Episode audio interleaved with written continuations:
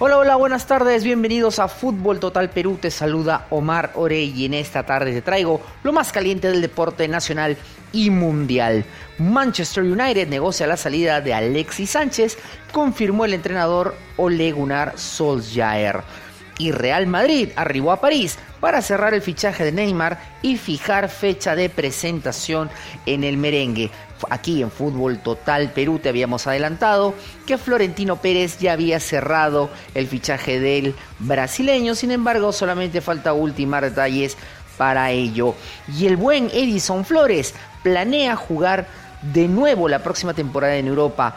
La próxima ronda de fichaje será decisiva para el volante nacional que tiene propuestas de Francia, España e Italia para seguir su carrera. Y en estos países tienen muy bien ojeadito a nuestro querido Edinson Flores. Y Paolo Guerrero no jugará los amistosos ante Ecuador y Brasil porque fue desconvocado a pedido del mismo y Ricardo Gareca decidió darle la oportunidad de continuar con sus duelos en el Inter de Porto Alegre.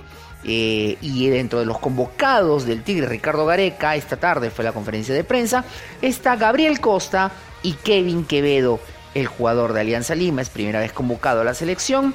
Sin embargo, retoman la senda de la blanquirroja Carlos Ascuez, Jordi Reina, Marcos López y Pedro Aquino. Creo que aquí la cereza de la torta es el buen Pedro Aquino. Y bueno, conmigo será hasta el día de mañana y aquí nos pueden encontrar en Fútbol Total.